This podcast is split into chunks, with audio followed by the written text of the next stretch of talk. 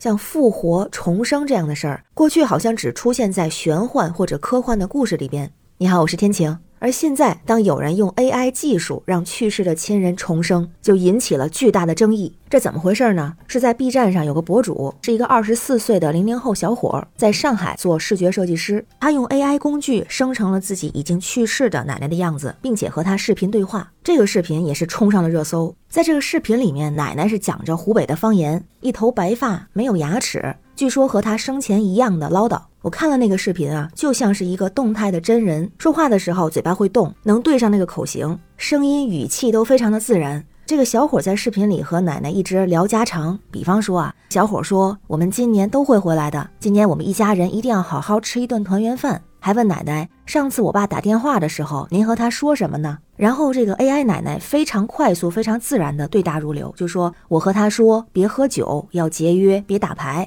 小伙问奶奶过年的东西买了没有的时候，奶奶还说啊，买了两壶油，私人榨的很香啊，乡下拖来卖的。小伙跟奶奶还聊了很多，包括工作啊、升职加薪、最近的身体情况等等。奶奶都用方言一一回答，就像两个人在视频聊天。在对话的过程中，奶奶还会发出爽朗的笑声，而且感觉每一句话她都会仔细的听，会点头，会眨眼，会侧着头，会给回应。但有一个就是没有表情。那这位小伙呢，在视频里边还分享了整个 AI 奶奶的制作过程，还贴上了相关的应用链接。就是它这个技术里面也包含了 ChatGPT 在内的最新工具。这个视频在网上引起了关注之后，就扬子晚报的记者采访了这位博主，这位小伙。那他就告诉记者啊，这么做是有原因的，是因为自己不能接受奶奶的突然离去，就只有短短的半个月的时间。头几天还在和奶奶聊未来，再过几天奶奶就只能简单的交流了，再后几天就被推进了 ICU，见不到了。最后就是一个小盒子。从小是奶奶带大，和奶奶的感情很深。他说以前遇到事儿都和奶奶说，可是现在不知道和谁说了。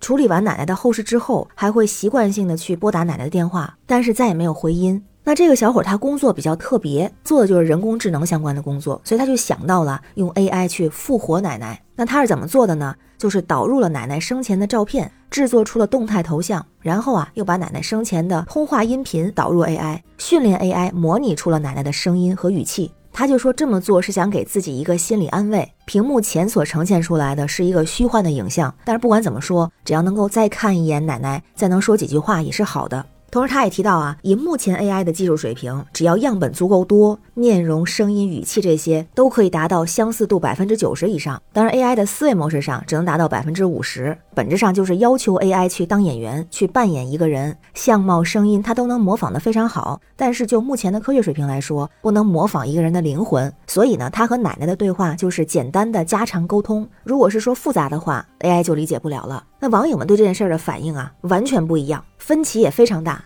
有一部分网友表示支持，觉得这样能够寄托哀思，非常有意义。也说这就是科技的力量，科技的价值。有网友就说，当我看到头像里的奶奶的脸动了的那一下，直接就哭出来了。也有网友分享说，自己的爷爷去世之后，他用爷爷的照片做了一个眨眼的动态。虽然效果是比较粗糙的，但是看到照片上的爷爷重新动了起来，眼泪都止不住的往下流。那这个网友也说啊，如果能够看到那个自己日思夜想的亲人重新出现在屏幕上，看到他眨眼微笑，还能听到他和自己对话，这本身就是一件让他倍感欣慰的事情。也有支持的网友说，以后的陵园墓园是不是也可以考虑使用这种 AI 祭拜的方式啊？同时，也有人表示很遗憾，说要是早看到这个视频该多好啊！自己去世的亲人没有留下他的音频、照片，也没有特别高清的，就是以后想训练 AI 也没有素材。那与此同时，也有一部分网友表示非常的反对，有人认为这是对亲人的不尊重，他已经不是他了，把他放在心里不好吗？想念没有必要拿出来给别人看，AI 会给人一种被操纵的感觉。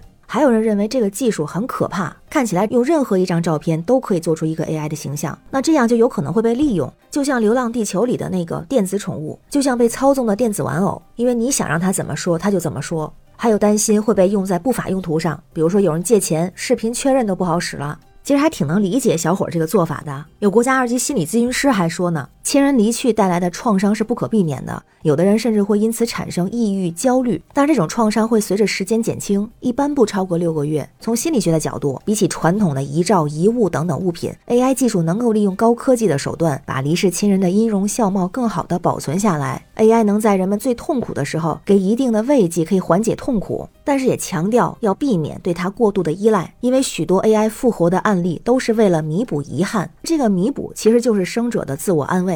看到一位网友的留言很特别，他就说：小时候嘲笑数字生命，长大后理解数字生命，成熟后爱上数字生命，老去后变成数字生命。就听起来这种数字化恰恰缺少了人情味儿。如果只是为了弥补遗憾，那就不如珍惜现在。就像这个零零后小伙在回复大家的时候也说到。希望能够激起大家对人工智能、生命、感情、寄托、人性和伦理道德的深度思考。重要的是珍惜当下，多和身边人说说话。现实的陪伴永远是最重要，也是最奢侈的。我觉得他说的真好。那关于这个事儿，不知道您是怎么看哈？欢迎在评论区留言，咱们一块儿聊。我是天晴，这里是雨过天晴，欢迎关注主播天晴。感谢您的点赞、订阅、留言和分享，感谢月票支持，也欢迎加入天晴的听友群。绿色软件汉语拼天晴下划线零二幺四。珍惜现在，不惧将来。